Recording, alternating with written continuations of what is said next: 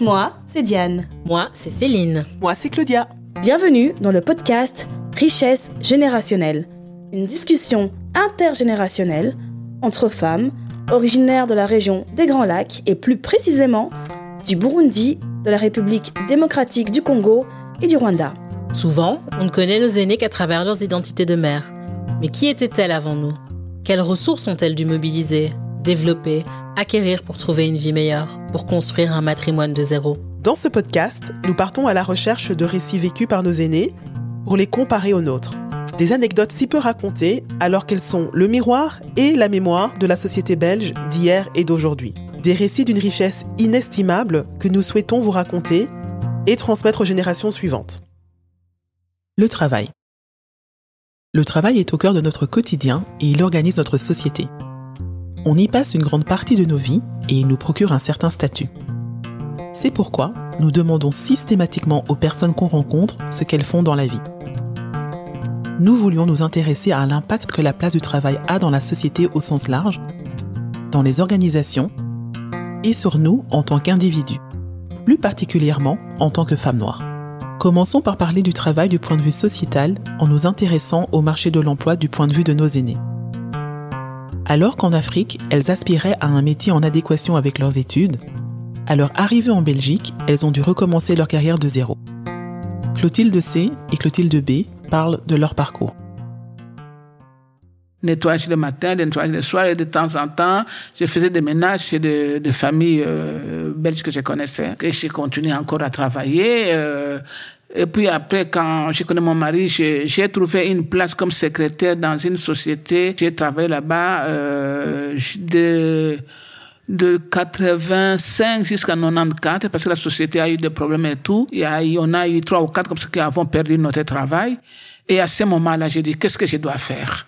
Ah ben, j'ai eu l'occasion de suivre une euh, formation d'une année pour être aide-soignante.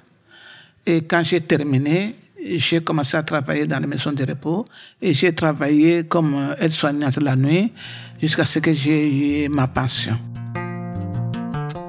J'étais soignante euh, en clinique, donc dans les instruments, pour les instruments, pour la salle d'op, les instruments, les, les habits, donc on fait pour la chirurgie, les masques et tout ça, les blouses et tout ça. J'avais commencé en 77, en décembre, c'était en 94. Je n'avais jamais été malade, je ne me suis jamais absentée. 96, j'ai commencé, à la dentisterie jusqu'en 2003, parce qu'entre-temps, j'ai eu d'autres problèmes de santé. Je faisais mes temps médical. Mais là, ça, ça allait. J'ai eu des problèmes, mais ça allait. Comme euh, j'étais fort malade, j'ai pris ma prépension. On retrouve majoritairement des femmes dans les métiers de soins. Et il y a une surreprésentation des femmes racisées, comme nos aînés dans les professions d'aide-soignante et d'infirmière. Gaudence s'interroge. Maintenant, il y a beaucoup, beaucoup d'Africains, beaucoup de Nord-Africains. Ce qui est facile, et je vois pourquoi aussi, j'arrive ici, j'ai 30 ans, 27 ans.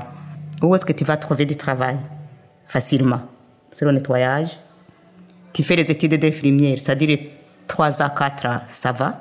Tu peux trouver, tu sais que tu vas sortir et tu vas trouver du travail. Dans son métier, on trouve, on trouve, les, les étrangers trouvent beaucoup de travail.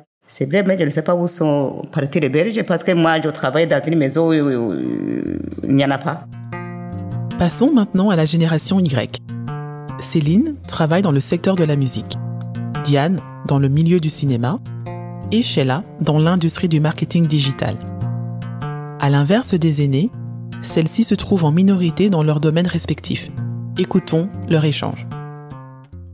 Il n'y a pas beaucoup de, il y a pas beaucoup de noirs, mais en tout cas, je pense qu'il y a euh, le racisme, s'il y en a, euh, n'est pas directement visible. Maintenant, c'est vrai que euh, toutes les positions de, euh, enfin, managérielles en général sont tenues par des hommes blancs et euh, donc un peu comme partout, mais euh, mais on va dire que ceux qui s'occupent, on va dire, de du day to day, des campagnes, des choses comme ça, Euh, Il y, un- il y a un melting pot, hein, mais, euh, mais tout en restant minoritaire, en tout cas.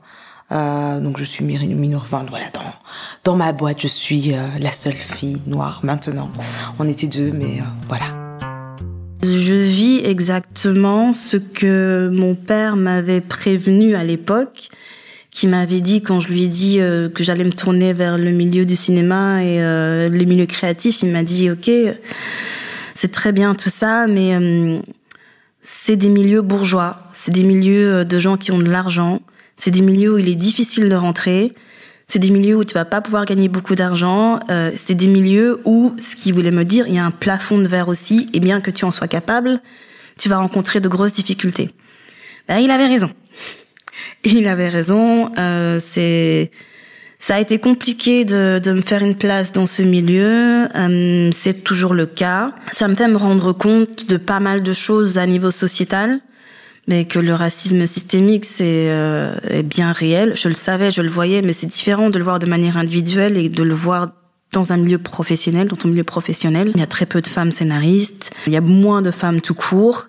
Et il y a des raisons pour lesquelles euh, ça existe, c'est parce que voilà, il y a un plafond de verre qui fait que de manière très euh, sournoise, on me fait comprendre, en tout cas on tente de me remettre à la place qui pense qu'il, qui est la mienne, qui ne l'est pas bien sûr, parce que ma place je me la fais moi-même.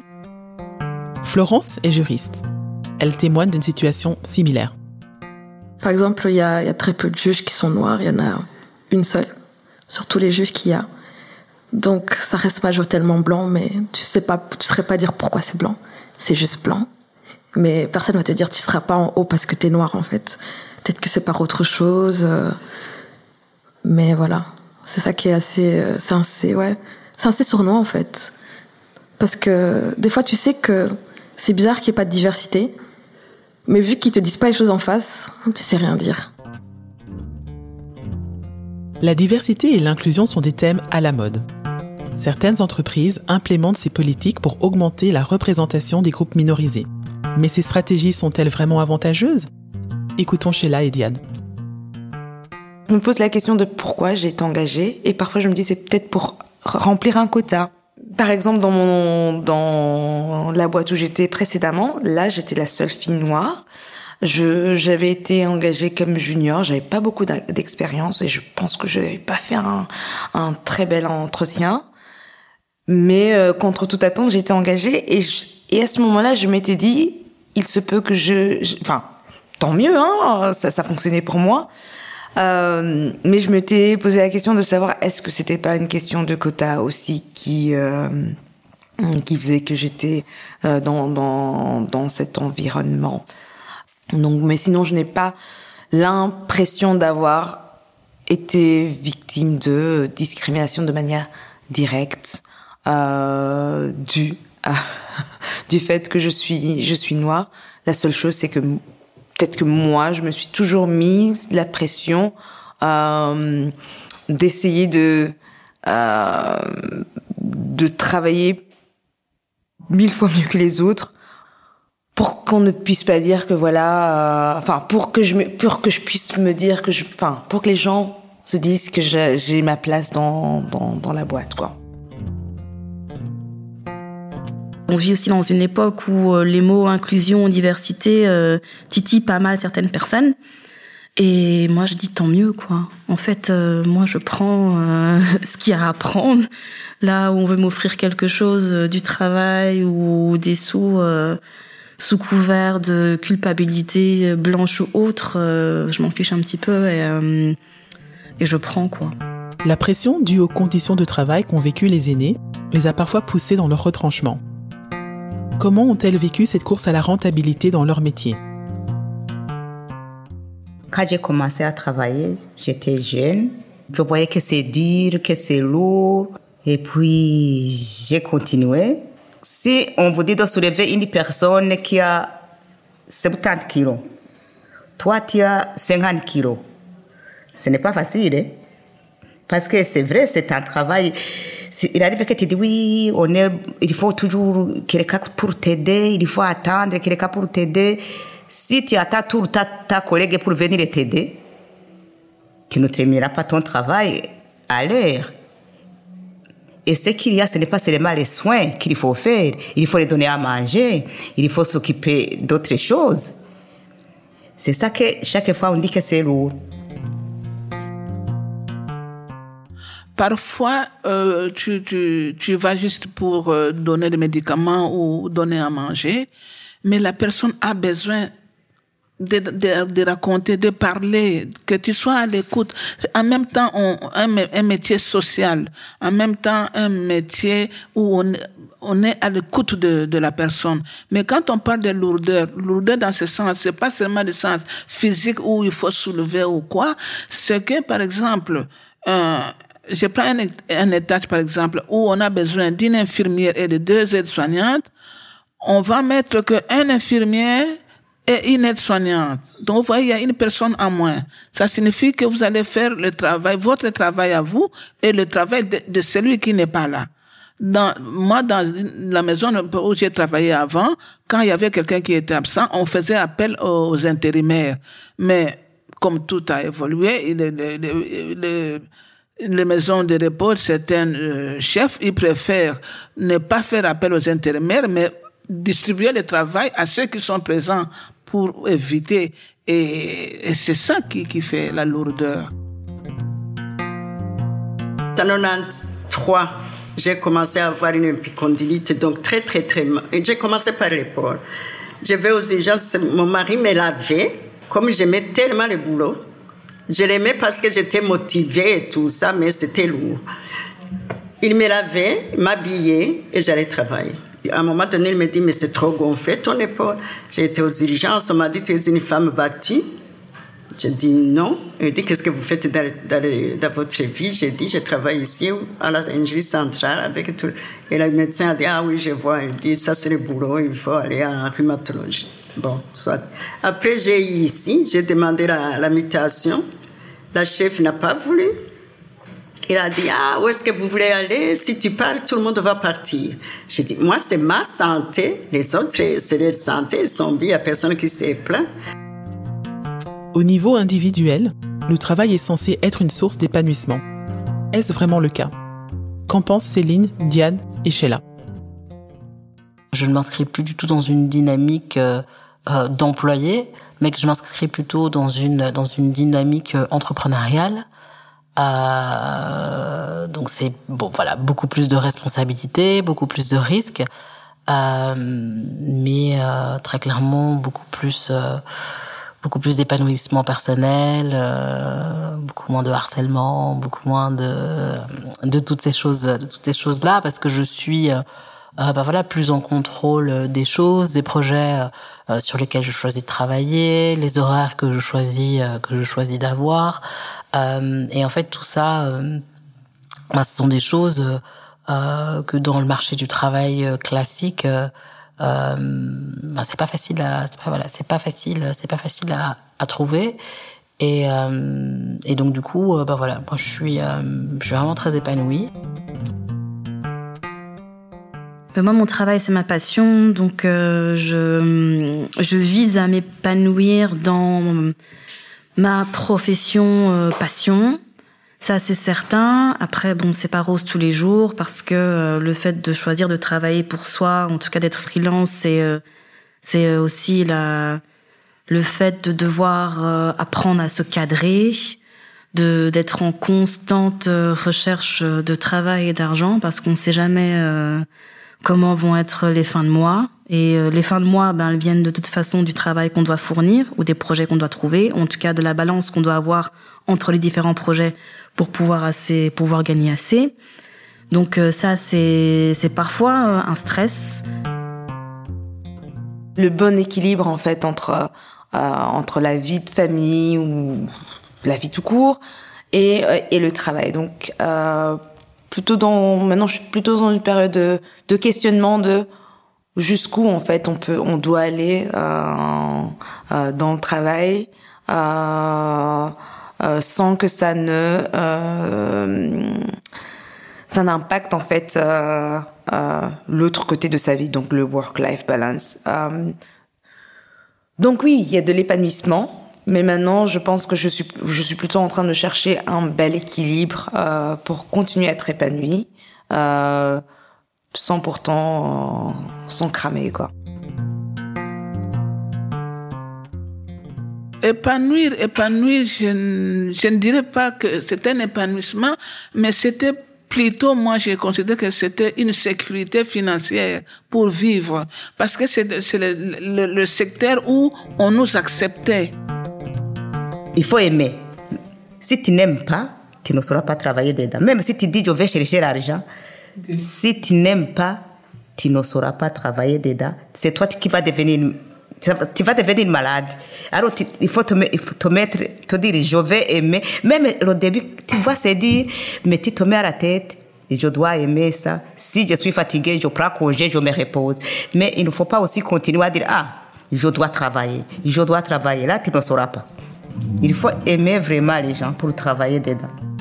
Je crois que c'est un apostolat ce travail-là. C'est un apostolat. Il faut aimer parce que les personnes qu'on soigne, c'est une prise en charge totale. Mais il faut aimer ça parce que sinon, tu ne sais pas rester.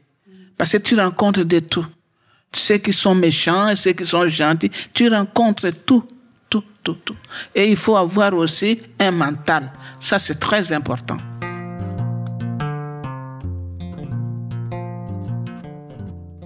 Là, j'essaie plus de me voir euh, à court terme où je pourrais faire, un, comme je l'ai dit, euh, un travail au plus proche euh, des personnes qui en ont besoin.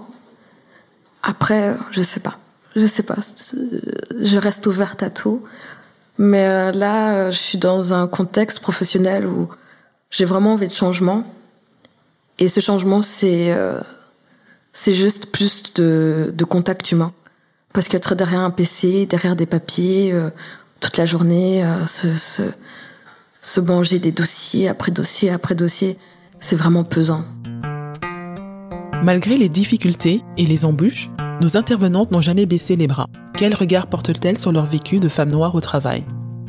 Regard croisé entre deux générations. C'est pas facile tous les jours, mais en même temps, euh, ben, je suis assez fière de moi. Je verrai ce que demain euh, me réserve. Et puis, je pense que faire partie des. Enfin, à un moment donné, il faut qu'il y ait des pionniers, des pionnières quelque part. Et euh, c'est euh, c'est pas tous les jours facile, mais sachant qu'en plus en tant que femme noire, il y a beaucoup de choses aussi contre lesquelles on doit se battre. Mais euh, moi, je pense que c'est nécessaire. Et puis encore une fois, je crois. Euh, je crois en moi et je pense que derrière moi, il y a aussi beaucoup de personnes que j'admire dans leur propre domaine qui font des choses extraordinaires et ça m'inspire aussi quand on est arrivé, on n'a pas eu les mêmes possibilités, les mêmes opportunités, malgré nos études. Euh, on n'avait pas de possibilité de, de, faire vraiment le travail qui convenait à nos études. Donc, on, on, on a dû accepter de, de métier pour survivre. Mais maintenant, vous autres, vous avez la possibilité d'aller plus loin avec vos études, d'entamer, de travailler dans le milieu pour lequel vous avez étudié. Donc, mais ce n'est pas facile, même si vous êtes là. Il y a toujours ces couacs qui veulent que l'Africain, le noir, doit prouver plus pour arriver. C'est pour ça, ne baissez pas des bras, luttez, luttez, luttez. C'est le seul conseil que moi je peux, je peux vous donner. Voilà. Inconsciemment, les intervenantes ont parfois tendance à tomber dans le stéréotype de la strong black woman, c'est-à-dire une femme noire, forte, qui peut survivre à n'importe quelle épreuve. Ce préjugé induit qu'elles sont nées pour se sacrifier, pour leurs conjoints, leurs enfants, leurs parents, le tout en menant leur vie de front. À cause des différentes pressions qu'elles s'imposent et qu'elles subissent, il est essentiel qu'elles puissent prendre soin d'elles. Est-ce réellement possible quand elles sont, en plus de leur travail, responsables en majorité de la vie domestique? Interrogeons-nous sur la place qu'elles accordent au bien-être dans le prochain épisode. Richesse générationnelle est un podcast écrit et réalisé par Diane Tahimpera, Claudia Nijon et Céline Kayogera, produit par CLNK en partenariat avec Africalia. Ingénieur du son, Victor Petit.